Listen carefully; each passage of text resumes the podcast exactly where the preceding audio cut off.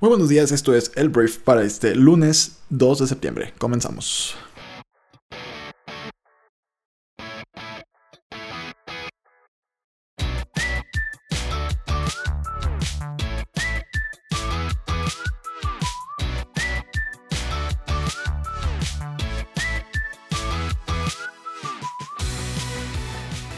Hola, muy buenos días, yo soy Arturo Salazar, uno de los fundadores de Briefy y esto que estás escuchando es El Brief, el programa en el cual puedes informarte con las noticias más importantes de México y el mundo en cuestión de minutos.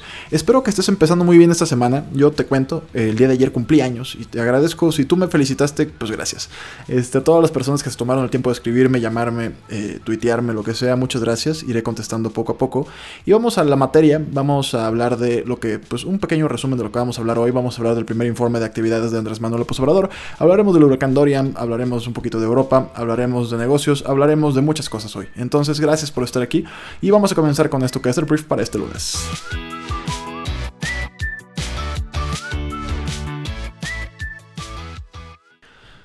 Muy bien, este, después de esta introducción, pues vamos a hablar del presidente de México, de Andrés Manuel López Obrador, porque bueno, López Obrador le tendió más puentes a los empresarios en su primer informe de gobierno. Y bueno, han pasado solamente nueve meses, pero parece más, mucho más. Andrés Manuel López Obrador ofreció este domingo su informe de gobierno como presidente de México. Es un evento anual contemplado por la Constitución en cada inicio de la legislatura del gobierno. Fue el primero para el líder del Movimiento de Regeneración Nacional Morena desde su llegada al Palacio Nacional en diciembre. Pero él lo ha llamado su tercer informe al pueblo después de los dados a los 100 días de su inicio de su administración en marzo y otro en julio cuando celebró un año de, su arrollador triunfo en las urnas. ¿no? O sea, porque Andrés Manuel, si algo sí hizo es ganar por mucho las elecciones el pasado pasado julio eh, del año 2018. Entonces en redes sociales eh, pues salía la fotografía del informe que decía tercer informe de gobierno y pues ahora sí que no sabemos si fue un error de dedo. La realidad es que pues Andrés Manuel no ganó la presidencia por tener mala comunicación ni mal equipo de comunicación. Em, pero bueno, decía tercer informe, entonces la gente lo empezó a criticar, que ni eso supieron hacer bien, y entonces la explicación que salió pues fue esta, ¿no? Que realmente es su tercer informe, a pesar de que el libro que entrega al Congreso dice primer informe. Pero bueno, aquí el tema es que, em, como suele decir en sus conferencias matutinas diarias, a veces en broma y a otras veces en serio, el presidente tiene otros datos. El evento en uno de los patios del nuevo Centro del Poder de México, el Palacio Nacional, fue un largo rosario de cifras y datos, todos supuestos logros eh, obtenidos por un gobierno que se autodenomina la Cuarta Transformación, heredero de los procesos populares históricos de la independencia, reforma y la revolución. El informe en México ha sido siempre considerado coloquialmente el Día del Presidente, antes era celebrado en la tribuna de la Cámara de Diputados y de cara a la oposición, aunque aquella tradición se fue diluyendo en los últimos gobiernos. López Obrador, que aún goza de una aprobación superior al 60%, ha vuelto a colocarse bajo los reflectores. Solo sobre el escenario, y apoyado en un atril, leyó un larguísimo documento por algo más de 90 minutos. Poco eh, dado a la síntesis y a la concreción, porque le gusta como hablar a su ladito y a su ritmo, y él dice que no habla del corredito. El mandatario explicó el objetivo de su administración en una sola frase, acabar con la corrupción y la impunidad. En las primeras filas de espectadores lo escuchaba, lo escuchaba su gabinete. Un poco más atrás estaban pues, los empresarios más destacados este, en México, los hombres de negocio fueron centrales en el discurso en momentos de alerta ante una economía pues estancada. La economía crece poco, es cierto, admitió el presidente, quien insiste en instaurar un modelo del desarrollo con justicia social y que se aleje de la obsesión tecnocrática del crecimiento económico, pero no hay recesión. Ahora es menos injusta la redistribución del ingreso, añadió pues este líder de izquierda. Y bueno, em, el tema es que el político enlistó sus cuatro políticas económicas, sus prioridades, perdón, sus cuatro prioridades económicas, que es fortalecer la economía popular, impulsar el desarrollo regional, fomentar la relación con el sector privado e intensificar el comercio exterior. El presidente agradeció personalmente al magnate Carlos Slim, a Carlos Salazar del Consejo Coordinador Empresarial y a Antonio del Valle del Consejo Mexicano de Negocios por haber auxiliado la negociación con empresas extranjeras que permitió poner en marcha una vasta red de gasoductos que abastecerá el país del carburante por dos décadas. AMLO también tuvo palabras generosas para Manuel Bartlett, un veterano político expriista que ha sido criticado muchísimo en los últimos días, que hoy dirige la Comisión Federal de Electricidad y quien ha sido acusado recientemente por una investigación periodística de enriquecimiento inexplicable. López Obrador gran parte de su informe a la economía y eh, en esforzarse en disipar pues, el mal ambiente entre los grandes capitales y su gobierno la relación principalmente con inversionistas nacionales. Vivió un golpe desde que el entonces presidente electo pues, sepultó eh, pues las, las, obras del nuevo aeropuerto de Texcoco, iniciado por Peña Nieto. Este, el mandatario reafirmó este domingo su convicción que revistió en octubre pasado del dictado eh, popular mediante una cuestionada consulta. Dice que fue la mejor decisión. En el lago la terminal habría estado condenada a sufrir hundimiento, señaló, señaló López Obrador, quien anunció nuevas obras en la actual terminal aérea de la Ciudad de México y la construcción de un nuevo aeropuerto en Santa Lucía, un proyecto detenido mientras recursos judiciales, mediante recursos judiciales promovidos por críticos del gobierno. Entonces dijo Andrés Manuel que los empresarios están cooperando con mayor compromiso social, invierten, crean empleos y pagan sus contribuciones. Eso me mantiene optimista, dijo AMLO, minutos después de anunciar que un decreto promulgado por su gobierno ha acabado con las condonaciones de impuestos a las grandes empresas. En los últimos dos sexenios el, del PAN y del PRI, afirmó el presidente, 108 compañías recibieron beneficios fiscales por 213 mil millones de pesos, eh, serían 10 mil 600 millones de dólares en el cambio del día de hoy. Entonces dedicó menos tiempo a hablar de la epidemia de otro de los grandes problemas de México. Él afirmó que padecemos de inseguridad y de violencia, admitió secamente AMLO, quien consideró que su administración sufre secuelas por una mala estrategia heredada. El gobierno está combatiendo el cáncer con empleos mejor remunerados y con la Guardia Nacional, un número, eh, perdón, un nuevo cuerpo que ha mostrado problemas para formar a los 140 mil elementos que supuestamente tendrá. Hoy tiene solamente 56 mil elementos desplegados, la mayoría son soldados y marinos, pues enfundados con otro uniforme, ¿no? Mientras que 2019 va camino a convertirse en el año más violento para México. En los primeros seis meses de este año se contabilizaron más de 20.600 homicidios, un récord en 22 años de registros. El mensaje político dentro de un largo informe fue muy breve y para darlo López Obrador citó a Nicolás Maquiavelo.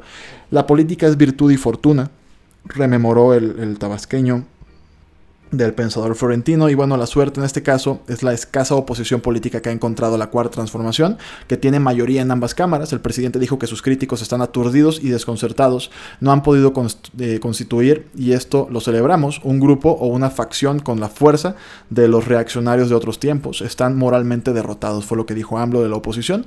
Añadió eh, pues que pretende crear en sus propias palabras un país con bienestar material y del alma, ¿no? Entonces, esto es un pequeño resumen de los 90 minutos que se echó Andrés Manuel hablando de todo lo que habló. El Congreso de la, Unión recibió el primer informe de gobierno de AMLO, contiene las acciones implementadas por el gobierno del presidente, así como los resultados obtenidos del 1 de diciembre del año 2018 al 31 de agosto de este año.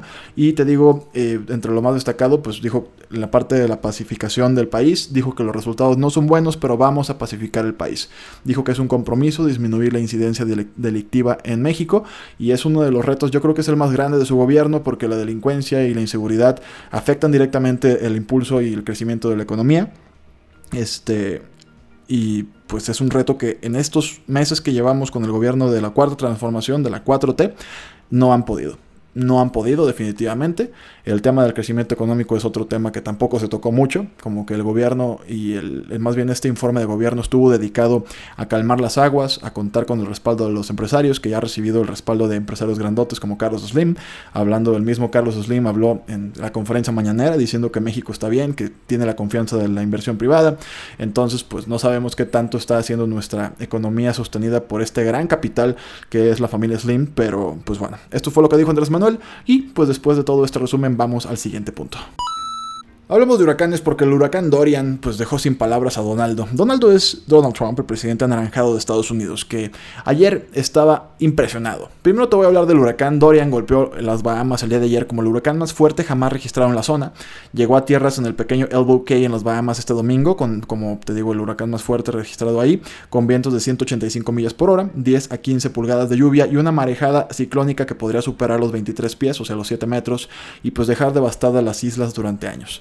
El destino de Florida sigue siendo incierto. Después de las Bahamas, de desmadrar las Bahamas, podría darle directo a Florida, podría desviarse hacia el norte, eh, podría disminuir su intensidad. El tema aquí es que pues, el ojo de, Dorian de categoría 5 golpeó alrededor de las 12.40 horas con ráfagas de los vientos que ya te dije, 354 kilómetros por hora. Entonces, pues va a ser devastador. Me imagino van a empezar a surgir campañas para poder ayudar a estas islas que sí, eh, pues les fue muy mal. Y en Estados Unidos pues están preocupados. Están preocupados, están realmente, no saben qué va a suceder con esto. Y solamente cuatro huracanes categoría 5 han azotado el continente de Estados Unidos, aunque el anterior fue hace menos de un año, el huracán Michael en octubre del año 2018. Es curioso porque Donaldo dijo que él cree, no está seguro de haber oído hablar siquiera de un categoría 5. El año pasado les pegó uno, ya era presidente y el güey no se acuerda.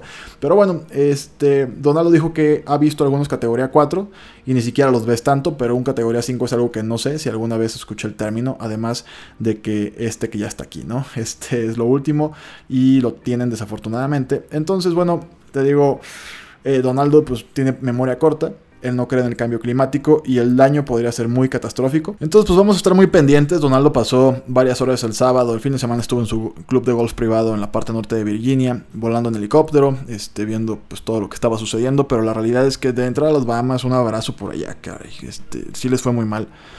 Y bueno, en Estados Unidos esperemos que no les pegue. O sea, que, les, que baje de categoría, que, esto se vaya hacia el norte, porque la realidad es que esto, si impacta en, Florida, pues va a ser fuerte. Va a ser fuerte para los estadounidenses y esperemos que eh, pues esto no termine en tragedia. Entonces, estaremos al pendiente y te mantenemos aquí informados de pues este señor Dorian.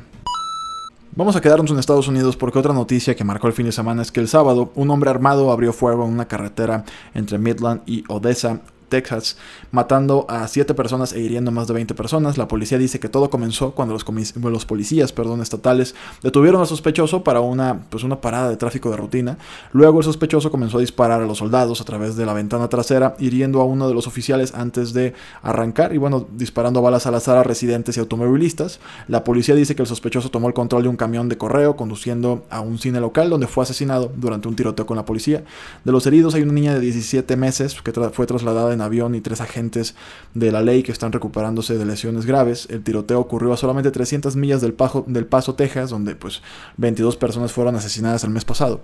Y bueno, Greg Abbott, el gobernador de Texas, lo calificó como un ataque sin sentido y cobarde. Y esto pues es la historia de todos los días en Estados Unidos. Tristemente, pues no sabes qué va a suceder nunca, no sabes en qué momento alguien va a tomar un rifle que compró en Walmart y va a empezar a dispararle a la gente. Y pues el tema de las armas es una industria tan poderosa que políticamente va a ser complicadísimo por los intereses que hay de por medio, económicos obviamente, que logren pues prohibirlas, controlarlas Donaldo ha hablado de estar en favor de una, de una confirmación de antecedentes, pero pues mucha gente que dispara no tenía antecedentes penales y no tenía ningún tipo de broncas y resulta ser pues un asesino en masa en Estados Unidos, ¿no?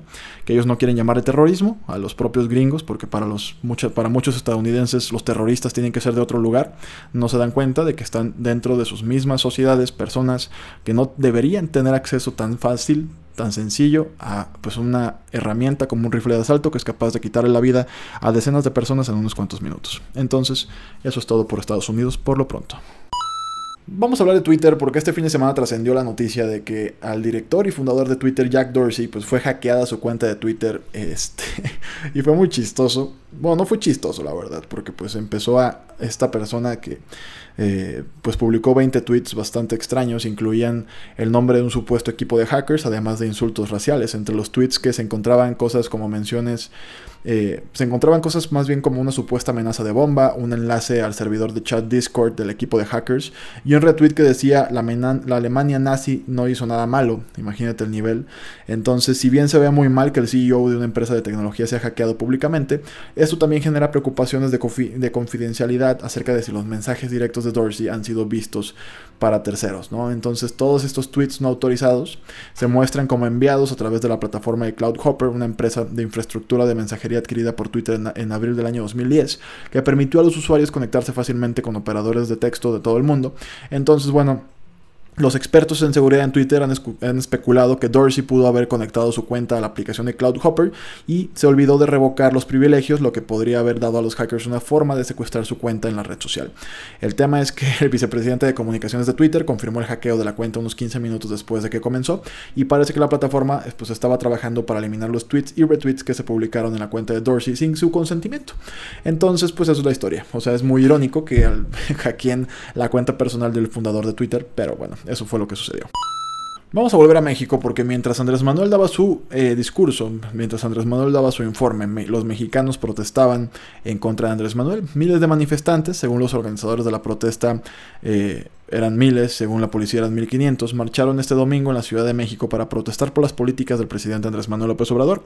La protesta se produjo durante la presentación de AMLO en el Palacio Nacional del primer informe y eh, dijeron este, los protestantes que nos estamos reuniendo para manifestar la disconformidad respecto a la forma en cómo se están conduciendo las decisiones que el gobierno está tomando para el país. Díjese en este caso Homero Velázquez, cofundador del grupo civil Chalecos México. Este, la protesta arrancó en la capital de México a las 11 horas, en el icónico Ángel de la Independencia, y se, dirigieron al Monumento de la Revolución. A lo largo de la protesta, que se realizó de manera pacífica, se, se escucharon consignas como Fuera López y México, México. El tema es que eh, también se leyeron pancartas donde se pedía la renuncia del mandatario y otras que denunciaban que el mandatario era un peligro para el país. Entonces, este, desde el Palacio Nacional, al final de un discurso que, pues ya te dije, se alargó como 90 minutos, el presidente tuvo algunas palabras para sus adversarios. Eh, dice que no deja de existir ni queremos que desaparezcan las protestas legítimas de los ciudadanos ni los reclamos de nuevos adversarios, dijo el presidente, quien consideró que los conservadores están nerviosos y moralmente derrotados. Esto ya lo dijimos. Entonces, esto es. Eh, y bueno, vamos a hablar de aranceles, que es un término que es horrendo y es aburrido, pero los aranceles son importantes porque nos pegan a todos, son los impuestos, a las importaciones o exportaciones. Em, Entraron en vigor aranceles chinos de hasta 10% a importaciones de Estados Unidos. China puso desde el día de ayer en marcha los aranceles de entre el 5 y el 10% a productos estadounidenses valorados en 75 mil millones de dólares, último capítulo de la guerra comercial que enfrentan Pekín y Washington. Entonces, se supone que tienen la intención de tratar de lograr un acuerdo que satisfaga a las dos partes. Pero a pesar de todo esto, pues aventaron este, este gravamen y por su parte eh, pues hubo diferentes declaraciones. ¿no? Este domingo Estados Unidos también puso en marcha aranceles del 15% a importaciones chinas por un valor de 112 mil millones de dólares. El pasado 24 de agosto el presidente estadounidense Donaldo anunció que elevaría el 1 de septiembre del 10 al 15 los aranceles a una parte sustancial de las importaciones chinas en represalia por los gravámenes sobre bienes de Estados Unidos impuestos por Pekín. Aquí lo, lo único que es diferente e interesante es que Estados Unidos siempre había sido el que daba la iniciativa para nuevos impuestos, nuevos gravámenes, nuevos aranceles. Y en este caso China fue el que dio el primer paso. Eh, yo asumo, es lo que yo creo que fue en cuanto se empezó a especular acerca de la desaceleración de la economía estadounidense. Yo creo que China dijo, es nuestro momento de brillar. A nosotros los chinos ya, pues China ya mostró... Eh, pues daños por estos aranceles, ya mostró signos de desaceleración, entonces yo creo que al ver que Estados Unidos empezó a especular que la economía iba a contraerse, había un riesgo de recesión, ahí fue cuando dijeron pongamos aranceles para que Donaldo pues, se ponga un poquito más eh, blandito, ¿no? Que, ¿no? que no está tan agresivo el señor porque ya vio que su economía tampoco es invencible. Entonces, bueno, por lo pronto, más aranceles. Esto ya hay muchas empresas americanas que ya dijeron que van a eh, subir sus precios porque es insostenible pues que te suban los impuestos pues a, importación de muchas piezas o de productos que se hacen en China y que tú mantengas tus precios. Entonces esto al final de cuentas, ¿quién lo va a pagar? El consumidor. El consumidor final lo va a pagar. Esto pues debería eh, implicar inflación y esto pues debería implicar menos gasto y pues todo esto termina en una desaceleración económica que no le conviene a nadie más que a los berrinches que tenga Donaldo y los chinos por no querer ceder ninguna de las dos partes.